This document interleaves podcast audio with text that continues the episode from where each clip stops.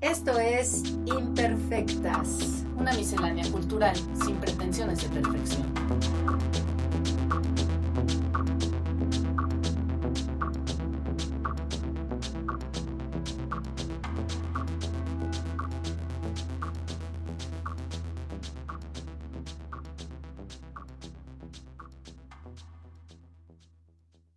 Hola, ¿cómo están? Regresamos a un episodio más de Imperfectas y tengo el honor de tener a una invitada con quien nos quedamos con muchas ganas de hablar ciertas cosas eh, en las que ambas hemos estado clavadas.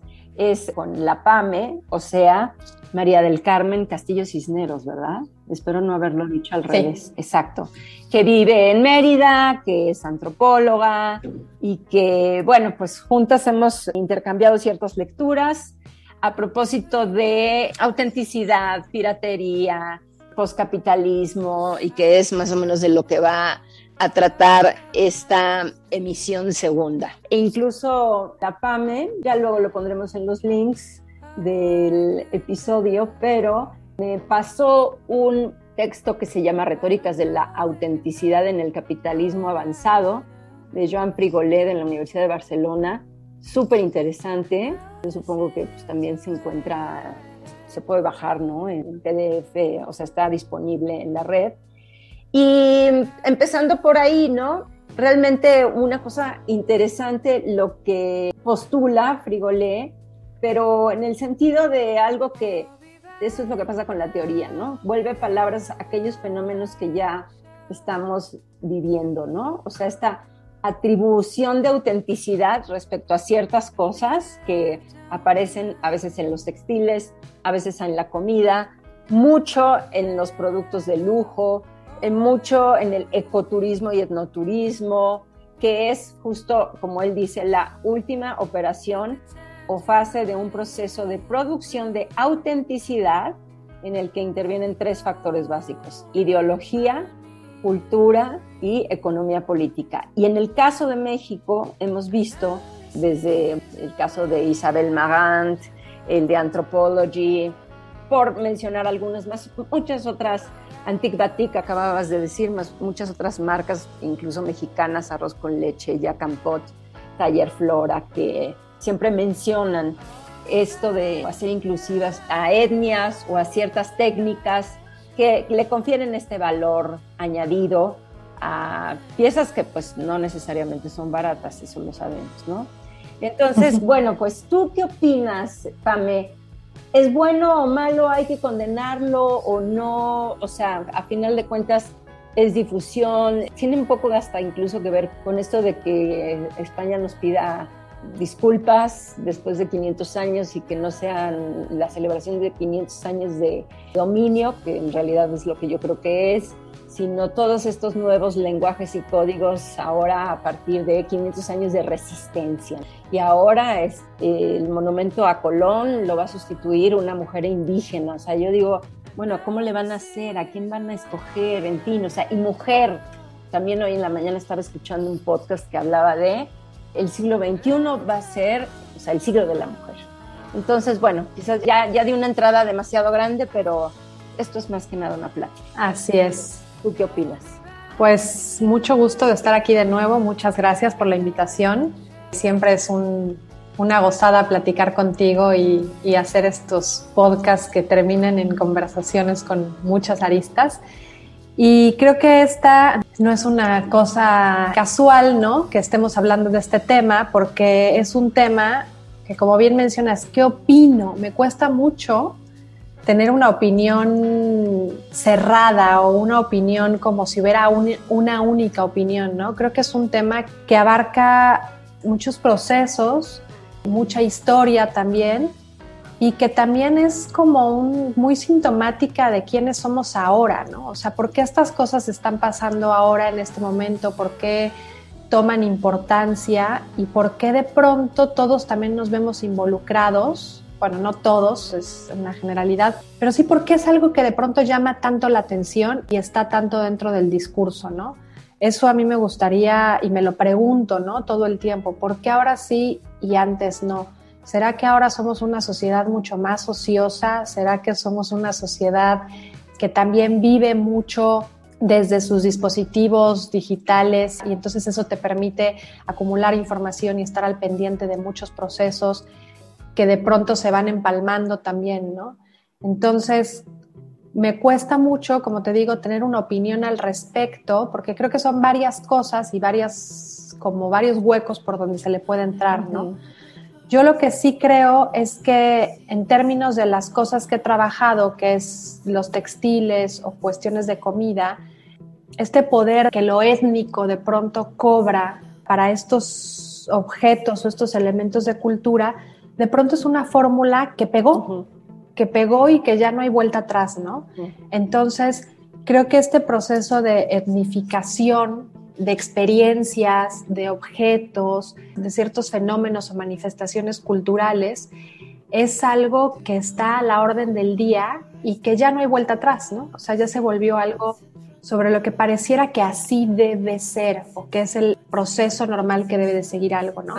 Recordando esta lectura de Frigolé, ¿no? Decía, tienes un bien y le das una cualidad y eso lo vuelve una mercancía y eso lo hace entrar en un circuito de mercado muy diferente o muy especial y le da un valor y etcétera, ¿no? Entonces, ¿qué es lo que está pasando? Es que tenemos bienes que siempre habíamos tenido y lo que pasa es que le estamos dando ciertos valores, ciertas cualidades que hoy importan, que hoy se vuelven interesantes, que hoy la gente busca. Probablemente hace 50 años si tú le dabas la cualidad de orgánico a un café, pues tal vez no hubiera pegado como pega hoy, ¿no? Por hablar del café. O si tú le dieras una etiqueta de eco a muchas cosas, que lo eco es una etiqueta que ya vende, pues quién sabe, ¿no? A lo mejor como que la gente en ese tiempo hubiera dicho, pues ecológico, pues de todos modos yo obtengo las cosas del campo, de todos modos, o sea, no sé. En cambio ahora son fórmulas que pegan y sobre las que uno, tras tanto la gente está tras esas etiquetas, ¿no? El consumidor, como los productores se valen de ellas para justamente para acaparar mercados, ¿no? En el término de los textiles, yo podría decir que este boom en la autenticidad, en lo que es original, se ha convertido como también en una como si yo me he visto con una ropa que viene de tal comunidad y la tejió fulanita de tal, es como si eso me hiciera mejor ser humano, ¿no? Como si eso me hiciera más consciente. Entonces también esta carga ética que hay en estos consumos. Por eso te digo, son muchas aristas, ¿no? Desde el punto de vista económico, desde el punto de vista ético, desde el punto de vista moral, desde el punto de vista de las transacciones comerciales, la globalización, el capitalismo como sistema, ¿no? Y bueno, también es que antes, yo recuerdo mucho, por ejemplo, la década de los 70, ¿no? En donde mi papá tenía una librería que estaba muy cerca de la UNAM y llegaban las estudiantes de la UNAM con, no sé, pantalones de mezclilla y un huipil, ¿me entiendes? Pero ahora vemos que estas mismas eh, marcas globales o incluso locales, como Isabel Magán, como Anthropology, como Jack and Pot, como Arroz con Leche, como Taller Flora, lo hacen como para un perfil no necesariamente barato primero, y que además se identifica, según lo que dice Frigolé, con cosas que hoy por hoy se prestan a muchas, o sea, no solamente a la cuestión de la moda en el vestir, sino a lo indie, a lo alternativo, a lo étnico, a lo vintage, a lo cool, pero que en realidad, hablando justo de identidad, alteridad, otredad, ¿qué es lo que pasa? Porque sí, cada vez vemos a más personas consumiendo eso, pero bajo una nueva interpretación, o sea, no necesariamente lo original, ¿sí? Y que además, pues bueno, o sea, en el Instagram lo vemos todos los días y sobre todo además si te vas de vacaciones, pues un día sacas el kimono y al día siguiente sacas el huipil y otro día sacas el sari, ¿no? ¿Me entiendes? O sea, hay una cosa aquí muy interesante, pero que también tiene que ver con yo digo como que con procedencias y estratos. para mí es muy fuerte porque contradice de alguna forma también esto lo otro, ¿no? Sí, pues varias cosas me vienen a la mente así de rápido y es como, qué bonito Instagram, ¿no? Esta fantasía de, un mundo paralelo donde ves puras cosas bonitas, donde ves puros rostros bonitos, donde pareciera que hay como una competencia por estética. Donde cada quien edita su vida y también decide lo que va a postear y lo que no. Exacto, y entonces todas las vidas son maravillosas y luego ahí andamos todos con unas depresiones este, por esta bonita aplicación. Por otro lado, esto también somos muy interesantes los seres humanos, ¿no? Nos encanta diferenciarnos, pero luego pertenecer a lo mismo, ¿no? Entonces es como en el caso de los textiles, no voy a vestir esto porque es cool, porque es chic, porque quiero ser diferente, pero luego ya te encuentras a un montón de gente haciendo lo mismo y entonces eso también es como pertenezco a esta tribu, pertenezco a este tipo de gente, ¿no? Entonces tiene un componente también de sociabilidad muy interesante, ¿no? Y de cómo nos estamos relacionando y a partir de qué objetos pertenecemos o no pertenecemos a ciertos grupos, a ciertas élites. Y eso nos lleva también a una cuestión muy interesante que es cuestiones de discriminación y cuestiones de racismo, ¿no? porque por un lado, sí estoy usando esto, ¿no? Que forma parte de una tradición de los pueblos originarios y tal, pero luego resulta que no toda la gente puede usar este tipo de ropa o no toda la gente puede acceder a este tipo de ropa. Recientemente me pasaba con una amiga, ¿no? Que hablábamos de cómo esta fashionización de lo étnico, por ponerle un, adjetivo, un término, pues también de pronto ha tenido sus cosas terribles para la gente que desde las comunidades quiere adquirir sus productos. Por ejemplo, de una comunidad, no sé, yo conozco, tengo muchas amigas de comunidades que también pues les gusta usar esta ropa y les gusta usar la ropa de otras comunidades y por este proceso de fashionización, pues de pronto está bien caro acceder, ¿no? Está bien caro tener una blusa tricky o está bien caro tener una blusa mije o una blusa de cualquier lugar porque los mismos procesos a nivel global se han, se han localizado en las comunidades y pues también estos precios han subido. Entonces, sí, es un fenómeno que está interesante analizar y que sobre todo tiene, tiene muchas implicaciones. O sea, yo creo que tiene muchas implicaciones para afuera, para adentro. O sea, todo el tiempo es lo global y lo local se hace muy evidente en estos manejos y en estos consumos, sobre todo. O esto que se vuelve local, ¿no? Es local, pero a la vez tiene un añadido. Si tú estás en Nueva York y traes algo mije, incluso mi mancuerna a veces que me acompaña en Imperfectas, Adriana me contaba que hace poco fue a Oaxaca y que antes tenías esta oportunidad como de la ciudad de Oaxaca tiene unos precios, ¿no? Pero vete al Barro Negro a las afueras, o vete a Teotitlán, o vete a... Y aquí decía, no, o sea, ahora ya todo tiene un, digamos, una estandarización de precio, o sea, todo en realidad es caro, todo está hecho para un consumo que se asegura, sobre todo turístico, digo, no necesariamente nacional, sino también internacional. Entonces, pues sí, ¿no? Como que las estrategias incluso del mercado y de la producción han cambiado. Pues sí. A mí lo que me preocupa es como hacia dónde vamos, o sea, dónde vamos a parar, ¿no? Como que yo lo he visto, lo he vivido en tiempo real, ¿no? O sea, lo viví en Oaxaca en cómo empezó, cómo empezó este fenómeno, que tiene que ver con el turismo, tiene que ver con la globalización, tiene que ver con la patrimonialización, ¿no? Con esta idea de también, o sea, los pueblos mágicos. Todo se empezó a volver un producto, un producto deseable. Y ese producto estaba, digamos, estaba cargado de ciertas connotaciones que lo hacían deseable, ¿no? Tanto en experiencias como en los objetos mismos.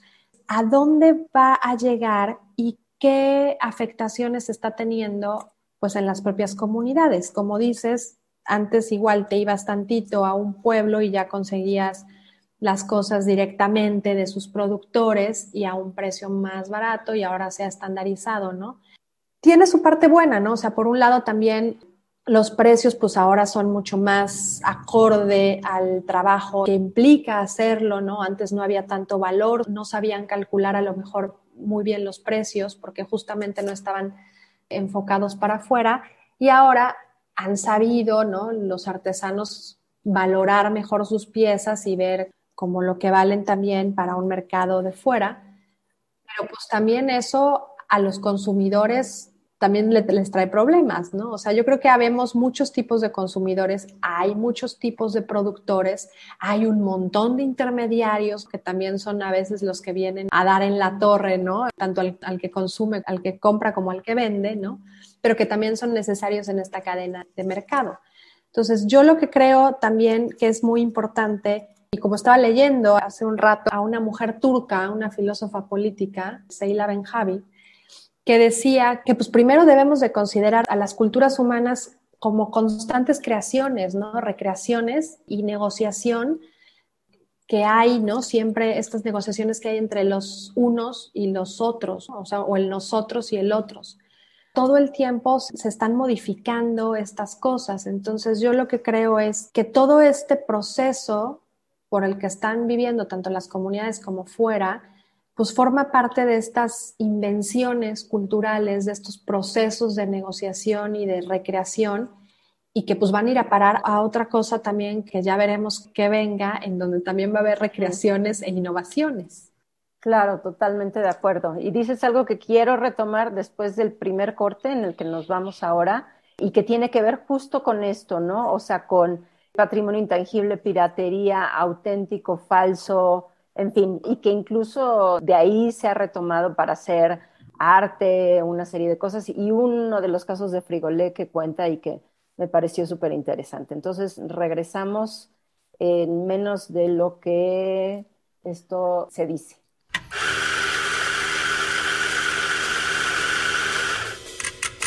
Expreso doble, cortado, americano, latte, cappuccino, black white Todas nuestras bebidas están preparadas en el tiempo exacto, con la dosis perfecta, el molido justo y el beneficio agregado del cariño para lograr el efecto buen tono. Buen tono café. Todo está bien. Avenida Universidad 1887, local 5, Oxtopulco, Coyoacán. Búscanos en Facebook, Twitter e Instagram como arroba Buen Tono Café. Ven por un café a buen tono Café Cantante. Antes de mencionar lo que quería y que tenía que ver con esto último, creo que también hay algo que es importante en el texto de Frigolé y es las vicuñas.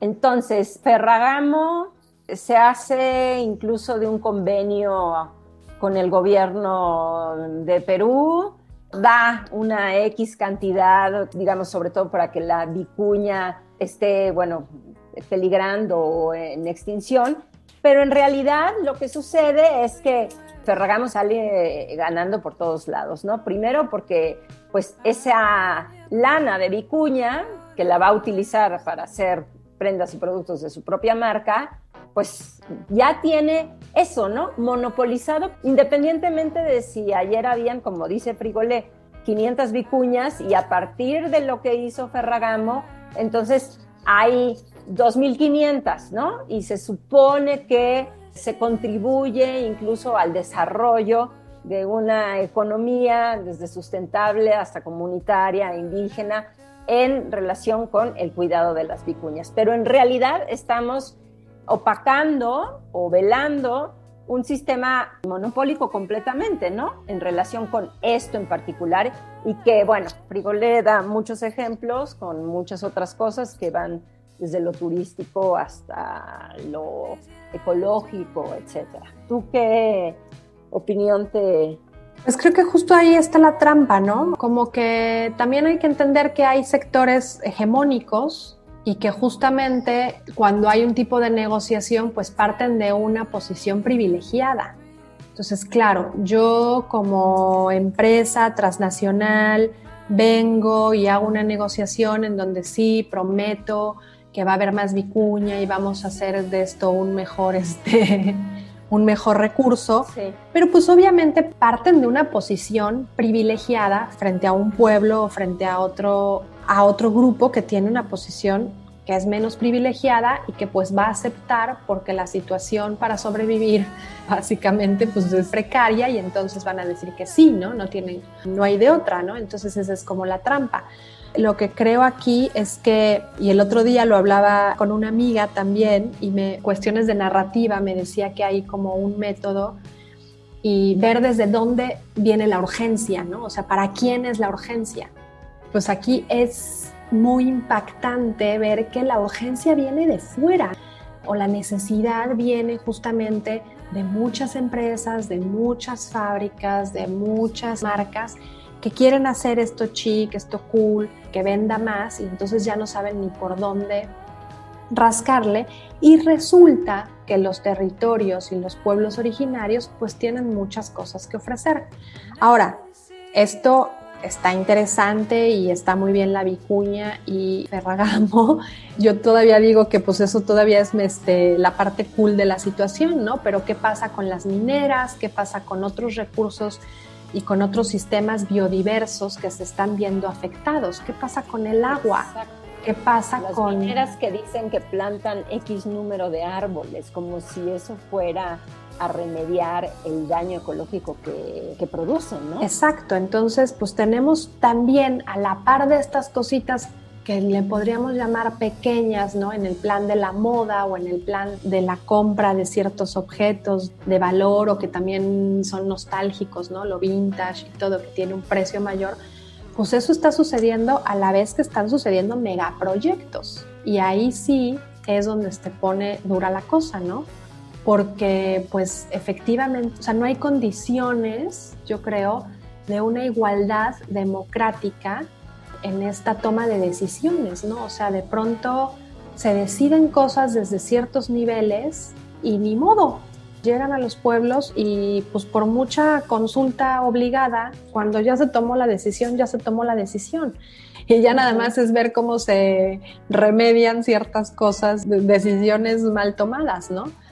Creo que sí, al final hay que pensar no solo en estas, o sea, en estas muestras que de pronto vemos, ¿no? Sino en qué están escondiendo o a la par de qué otras cosas de mucho más largo alcance están sucediendo. Me acuerdo incluso del texto que te compartí, en donde yo cito a otra antropóloga, Miriam Bertrán, que hacía una diferencia entre la estética de la resistencia, voy a poner un ejemplo, ¿no? Los esténciles de protesta en contra del maíz transgénico de la pistola en Oaxaca, o sea, que son grupos verdaderamente activistas en contra de determinada situación, ¿no? Y luego la estética para la resistencia eran justo aquellas marcas que ven en eso una posibilidad de capitalizar. Y el texto que yo te di tenía, bueno, un estudio de campo específico que era el cacao. Y cómo entonces el cacao se rodea, bueno, pues de una especie de aura desde mítica ancestral y todo, ¿no? O sea, no solamente ritual y espiritual, sino, bueno, pues como antes que fuimos la generación en donde la cafeína era lo peor y ahora resulta que el café es buenísimo, bueno, pues el cacao es un poco lo mismo, ¿no? Pero realmente, ¿cuánto ha disminuido, por un lado, el cacao aquí en México, las semillas ancestrales, las mafias que hay y que se llevan estas semillas para cultivarlo en Madagascar, en Venezuela, etcétera, etcétera, ¿no? Entonces, como que hay una cuestión muy oportunista en esto de la estética de la resistencia y la estética para la resistencia. Tú, por ejemplo, en el caso de Antique Batik, Isabel Marant o Anthropology, ¿qué podrías añadir, digo, a todo lo que se ha dicho en relación con qué y cómo hubiera estado bien hecho? Sea, por ejemplo, ahí en términos de estética, ¿no? Tocas un tema interesante porque justamente en las marcas como Isabel Marant o Antique Batik prima la estética.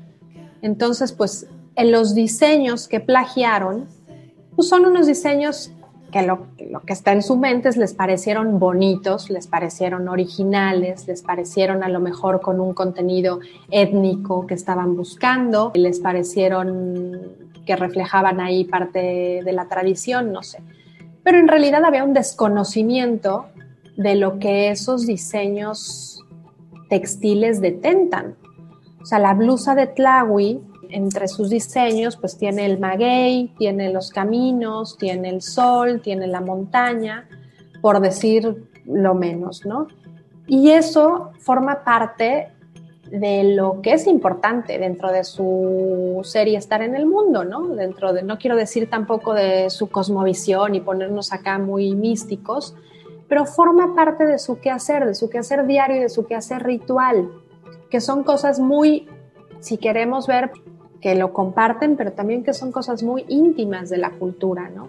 Tenemos la presencia de los magueyes, cuando pues el pulque, por ejemplo, es la base de todas las bebidas sagradas que se utilizan en los rituales, ¿no? Y que forma parte de la vida y del intercambio constante y las negociaciones entre la gente que habita en un pueblo y la gente y las deidades o la gente y los muertos y sus ancestros, en fin. En términos de la estética, a los ojos de la gente de Tlahuitoltepec, es una estética que corresponde a su cultura, que tiene una correspondencia con su quehacer y lo que son. Y en el caso de una marca, pues corresponde nada más a una estética de lo que está bonito, de lo que es lindo, ¿no? Y entonces creo que también ahí hay totalmente un choque y sobre todo una falta de respeto, porque no está ahí por casualidad, no está puesto ahí porque se nos ocurrió, ah, ahora vamos a poner este montaña y este maguey, ¿no? Y ya pues. En el caso de los diseños textiles de los pueblos originarios, generalmente tiene un porqué un por qué está estas iconografías empleadas. Eso es importante. En términos del cacao, me acuerdo de tu ensayo, ¿no? En donde hablabas de esta estética de la resistencia y luego como una marca lo toman. ¿En qué momento pasamos del Carlos V, que era el único chocolate que conocíamos cuando éramos niña? Sí que además sí era en ese entonces seguro más 100% cacao o más cercano que lo que ahora Seguramente, es pero ¿en qué momento pasamos de ese chocolate a una gran gama de chocolates y todo lo que están queriendo notar detrás, ¿no? O sea, yo creo que también aquí la controversia y lo que es muy interesante la inmensa variedad de narrativas. Yo me imagino como las narrativas en una lucha, ¿no? O sea, de ver cuál es la que más puede. Lo ancestral, no a esto es la parte mítica, no esto porque tiene que ver con nuestra historia, esto porque hace referencia a tal cosa, a un territorio, a su biodiversidad, en fin, ¿no? O sea, como que hay un montón de narrativas saliendo a escena que eso es lo que a mí me llama la atención, ¿no? O sea, ¿por qué de pronto eso se volvió necesario en nuestro mundo actual y antes no lo era o lo era de otra manera.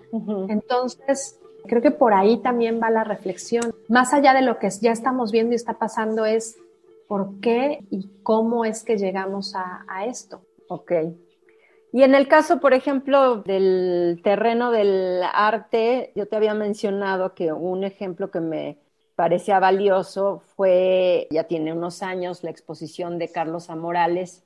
Parte de ella incluso representó a México en la Bienal de Venecia, pero en cuyo catálogo, que está descargable en el MUAC, hay una cosa que hace el mismo Amorales en relación con un tipo de polilla o mariposa negra que él toma de unos textos de Sebald y entonces hace una especie, digamos, de patrón y en automático se pone a investigar y se da cuenta que así como ciertos descubrimientos se estaban desarrollando de forma paralela en el mundo, por ejemplo, en el siglo XIX, muchísimos, y pues casi, casi que el que ganaba pues era el que lo patentaba por primera vez.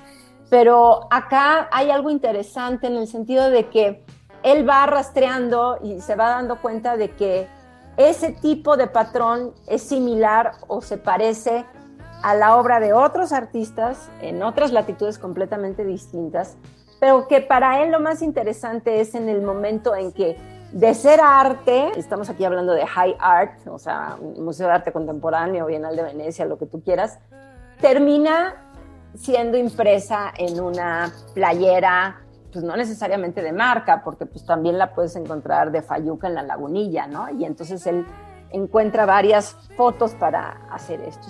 Ahí es cuando yo pienso que hay una cosa en donde, bueno, está ahorita muy, y en ciertos países peor, vapuleada y que tiene que ver esto que acabas de decir. No podemos evitar, por otro lado, que estas tendencias paren, porque es el fruto, como acabas de decir, de reinterpretaciones, tiene que ver incluso también con piratería, hackerismo, y, pero bueno, ¿qué sería ahora sí que del arte contemporáneo que es tan problemático hoy por hoy en relación con eso? Componer el dedo en la llaga cuando estamos manifestando de estos hechos o de estos actos como positivos o negativos, en el sentido de que una vez, pues un poco como a la Walter Benjamin, ¿no? Una vez que se replican por los medios técnicos y tecnológicos o industriales, se democratizan independientemente de Ferragamo y la Vicuña, la aldea, la Toscana o no sé dónde que tenía la marca Seña, que también menciona Frigolet.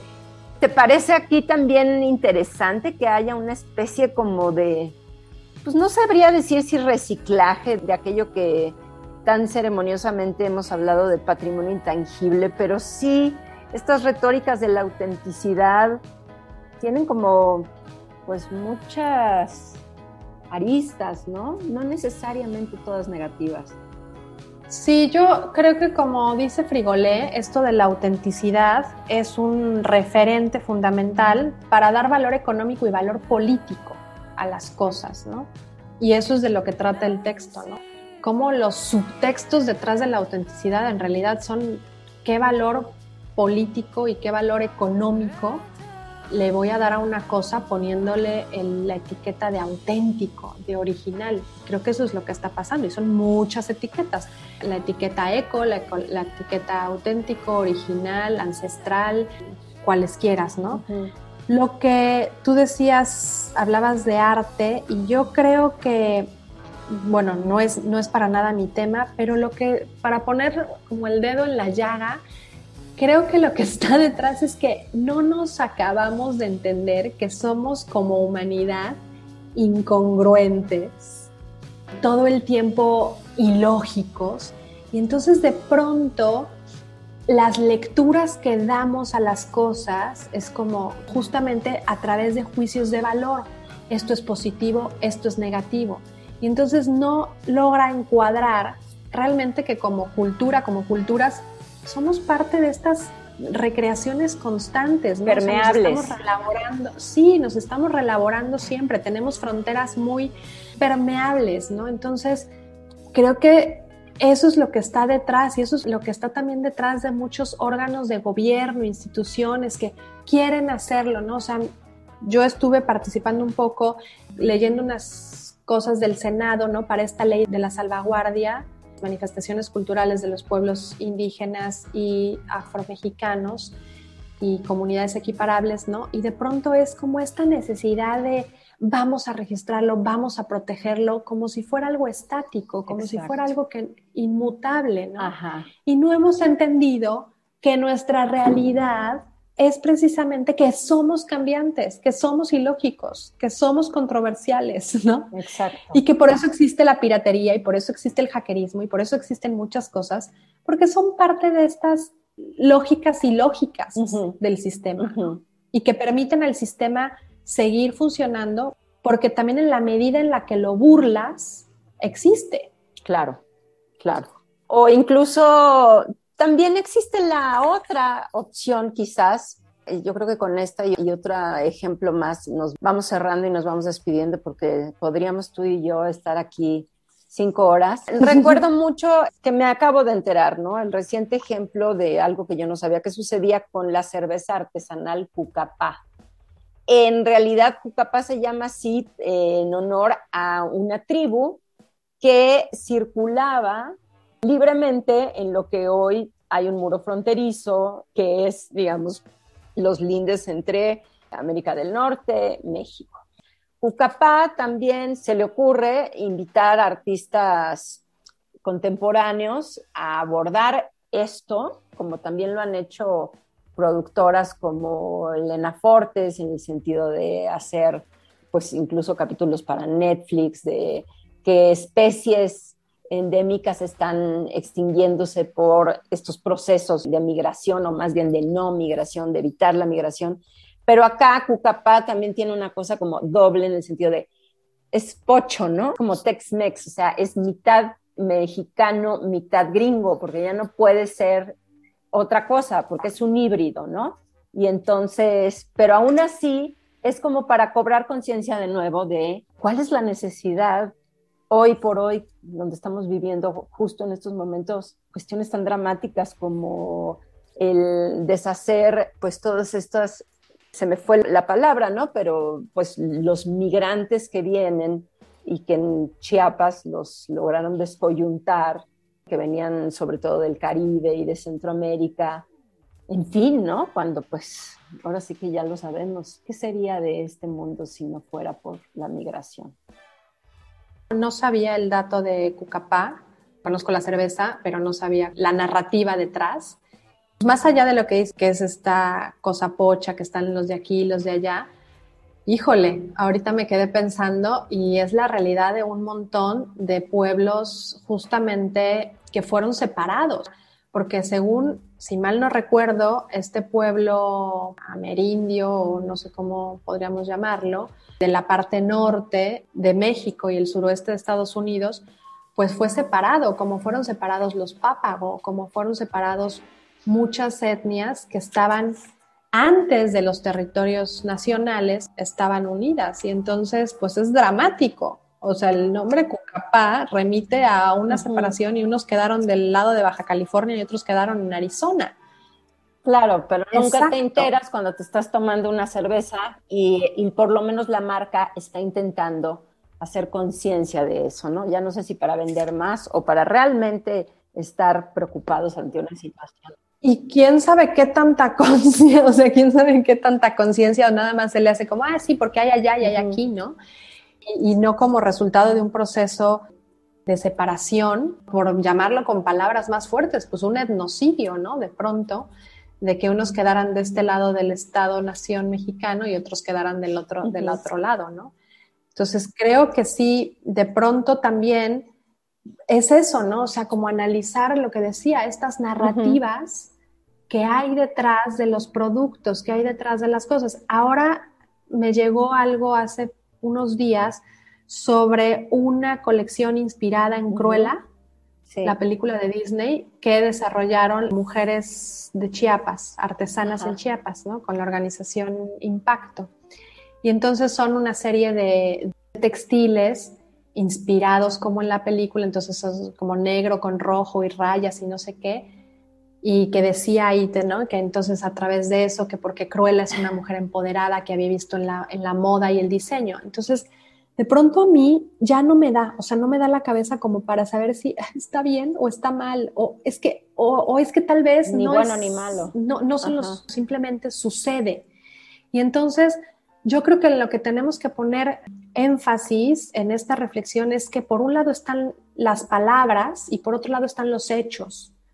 Y entonces ver qué tanto las palabras corresponden a los hechos y cuántas veces las palabras no corresponden a los hechos, ¿no? O sea, yo, por ejemplo, me enoja esta parte de porque Cruella es una mujer empoderada, sí, una mujer empoderada, pero es de Disney, ¿no? Y entonces, y, es Disney. bueno, y es recientemente empoderada a raíz de la última interpretación de Cruella, porque antes Cruella era una maldita. En la primera versión caricaturizada de los 101 Dálmatas, esa Cruella, que luego me parece que fue Glenn Close y ahora es, Emma Stone, ¿no? Ya no recuerdo. Sí, creo que sí, tú, tú debes saber mejor. Completamente diferentes. Son discursos, además, en relación con la moda, ¿no? Con la moda y poniendo allí a l'enfant terrible, tipo McQueen y a todos estos que se pitorrearon en algún momento de la alta costura y la vandalizaron, o sea, desde McQueen, Gautier, Versace, etcétera. Exacto, entonces, ¿cómo de pronto llega esa narrativa a una comunidad y cómo de pronto, ¿no? Y entonces ahora se supone que hay un vínculo entre esta organización y Disney. No, no estoy muy enterada, pero de pronto me cuesta mucho trabajo leerlo, ¿no? O sea, como digo, híjole, esto va para mejor o va para peor, ¿no? O sea, es como... pues va. Y exacto, lo que está pasando es que va y va no sé a dónde.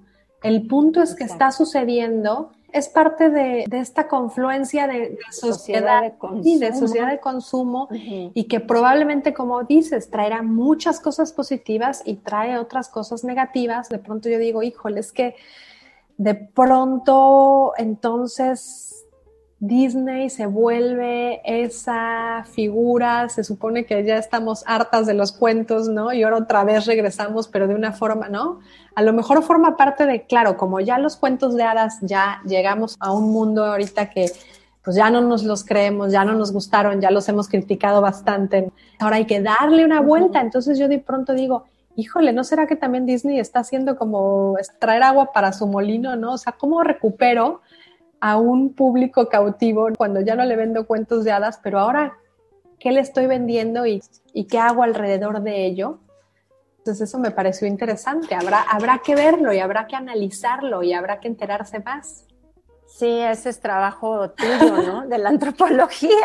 Bueno, y de muchas otras cuestiones que analizan efectivamente lo que sucede en la sociedad contemporánea. Y ya por último, me llamó muchísimo la atención, y aquí para ya ir cerrando el capítulo, la vez pasada hablamos sobre todo de gastronomía, salió el Puyol y Olvera muy mencionado, y también en este artículo de Frigolé, en este texto que es más bien académico, me llamaba mucho la atención que pone como ejemplo el restaurante este nórdico de Noma, que también tiene que ver, yo siento ciertos paralelismos en el caso de México, porque sabemos de los nórdicos de un diseño, ¿no? El diseño escandinavo. Pero entonces el restaurante Noma, también su referente básico es el dominio de lo silvestre, como lo dice Frigolé, aquí lo estoy citando, ¿no? El icono de la naturaleza, lo autóctono, aquello que sabe a naturaleza, se come con los dedos, se impone lo crudo, no hay sabores portentosos ni agresivos, es sutil, no hay grandes explosiones de sabor, es una gastronomía que sabe a tierra, a mar y a bosque. ¿Te suena, por ejemplo, en el caso del fenómeno amplísimo que sucede, por ejemplo, aquí en México en relación con la gastronomía, el turismo, bueno, ni qué decir, la moda, que de pronto retoma efectivamente desde técnicas y toda serie de parafernalia para volverse ahora eso, ¿no? Cool, indie. Sí, por supuesto que me suena y lo que pasa, o sea, el NOMA es un ejemplo de lo que pasa a nivel mundial, o sea, no solamente son cosas pasando en México. El NOMA, yo me acuerdo, fíjate que tengo una anécdota con el NOMA, para nada es que fui ni nada, pero un día hablaron, un día hablaron al INA en Oaxaca del laboratorio del NOMA y querían saber si había un antropólogo que se dedicaba a ciertas cosas de cocina. Y entonces pues yo tomé la llamada y me preguntaron por la dieta entomológica de los insectos. Y entonces yo les empecé a decir que sí, que en Oaxaca efectivamente había comunidades en donde se comían insectos, que las chicatanas, que los chapulines, que miles de cosas, ¿no? Y luego fue terrible porque, bueno, yo me sentí como súper usada realmente, porque sí, les dije, pero si quieren platicamos, si alguien va a venir, yo estoy dispuesta a platicar y a decirles, ¿no? O sea, compartir la información que tengo. Yo estuve viviendo en un pueblo en donde comen esto y esto y esto, ¿no? Bastantes insectos. Pues no me hablaron nunca más. O sea, nada más habían sacado la información. Y una de las cosas interesantes de también del NOMA y de lo que es esta, esta, parte de los insectos, ¿no? Que vinieron como a descubrir a México y que no sé qué tanto en Oaxaca, pero también vinieron mucho a Yucatán. Y aquí en Yucatán estuvo René Redzepi haciendo también como colaboraciones y cosas, ¿no? Entonces es interesante, ¿no? Es interesante también cómo van sacando la información, de dónde van construyendo todo. Justamente forma parte, como bien dices, ¿no? Hay un diseño escandinavo, hay una forma de ser y de pronto es esto el regreso a los orígenes, el regreso a cómo fue en un tiempo prístino y voy a tratar de recuperarlo y esa es mi marca. Y creo que se da totalmente en México, o sea, y, Oaxaca y Yucatán son grandes ejemplos de eso porque pueden recurrir a una cocina que tiene muchos guiños con el pasado y con culturas muy importantes, nada menos aquí en Yucatán, pues con la cultura maya y en Oaxaca, pues con un montón de culturas y de pueblos que hay y que no solamente hubo una cocina tradicional, sino que existe una cocina que se vive, ¿no? Y que está actualizándose y que forma parte de la vida diaria de muchos pueblos. Luego ya cómo lo interpretas, pues eso es otro boleto y que como lo que te digo, ¿no? Una cosa son las palabras y otras cosas son los hechos. De pronto comí al maya, cochinita pibil, pues no, no es ni maya, ni ancestral, ni nada, pero, pues, pero vende y hay mucha gente que compra sin interesarle realmente el discurso detrás. O se nos llena la boca cuando condenamos la piratería, pero no nos damos cuenta que esto ejemplo que pones tú del laboratorio de Noma, pues también es una especie como de mafia, ¿no? Que sabemos que opera para muchas marcas, retomando el cacao o una serie de cosas. ¿En qué parte nos perdemos? O sea, ¿qué fue lo que siguió? Y, entonces, bueno, pues es como casi un proceso equivalente a piratearse algo, ¿no? Pero desde la élite y utilizando evidentemente otro lenguaje, pues un poco como esto, ¿no? la mina canadiense que promete repoblar con no sé cuántos árboles en determinado lugar. Y además, como dice Frigolé, o sea, se da el gusto de utilizar el color verde y de poner el árbol en su logo, que ya es casi una desfachatez y un cretinismo absurdo, ¿no? Claro, y pues la otra que está detrás es quiénes son los propietarios de las cosas, ¿no? O sea, de estas manifestaciones culturales, de este territorio biodiverso. Ahí también va, ¿no? la, la reflexión. ¿A quién le pertenecen? ¿Quién puede y quién no puede? Quién saca la información y entonces está robando o no, a qué estrato social, ¿no? En qué parte de la estratigrafía y de la hegemonía se encuentra. Porque también ahí vienen todos los juicios, ¿no? De dónde vienes, quién eres, qué haces y qué puedes o qué no puedes hacer, qué te corresponde y qué no te corresponde hacer. Exactamente. Ay, pues qué gusto, Pame, como siempre. Seguro no va a ser la última. Ya te hemos tenido en dos ocasiones, en dos temporadas y, uy, pues sí es que siempre hay mucho de qué hablar contigo. ¿Dónde te encontramos? ¿Cómo la gente se puede poner en contacto contigo a través de tus redes? ¿Qué te gustaría destacar? Pues muchas gracias por la invitación otra vez. Yo también feliz de platicar. No sé qué tanto este pueda ilustrar y generar tus certezas, pero más bien creo que lo que está aquí es una linda plática y un repensar las cosas.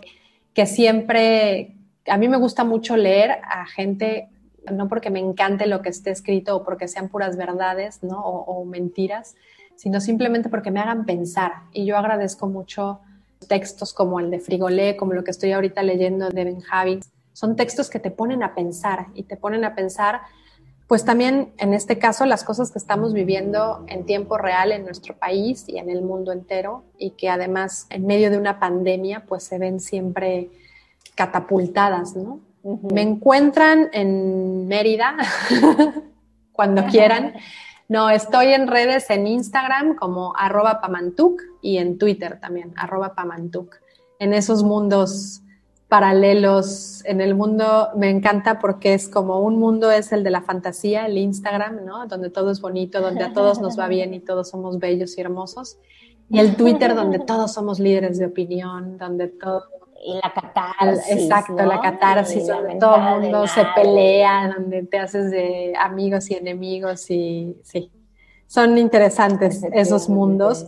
Y es interesante ver también cómo nos posicionamos en esos mundos desde el sillón de nuestra casa. Sí, sigue el mandil pandémico. Sigue el mandil pandémico. Era una cuesta, es otra cuenta en Instagram, que también tengo, arroba mandil pandémico, que surgió con la pandemia y como un refugio en la cocina para ver qué iba yo cocinando todos los días en esta pandemia y en este enclaustramiento Que bueno, pues ahí va, ahí va, y ahí voy intentando nuevas cosas. Hoy hice chocrut por primera vez. Vamos a ver qué tal sale la fermentación. Ay, yo hacía la versión, ay, ¿cómo se llama la versión oriental? Kimchi. Eh, que lleva col, el kimchi, sí, y me salió bastante Mira, bien. ¿eh? pues yo estoy intentando a ver qué tal y ahí vamos. Hace poco Ajá. hice chiles en nogada porque fui a Puebla y entonces Ah, bueno, pues es que tocó con mi madre hacer chiles en nogada, salieron muy buenos y pues ahí vamos, ahí vamos aprendiendo y ahí vamos haciendo cosas que, que nos inspiren a seguir adelante. Pues me encanta. Qué bueno, Pame. Pues seguimos en contacto y pues te pediré después la mención de los textos como el de Seila Benjavi para que eh, nuestros escuchas puedan buscarlos y encontrar, ampliar esta discusión Perfecto. que pues fue solo el No, gracias a ti. Muchísimas gracias. Y nos vemos hasta la que sigue.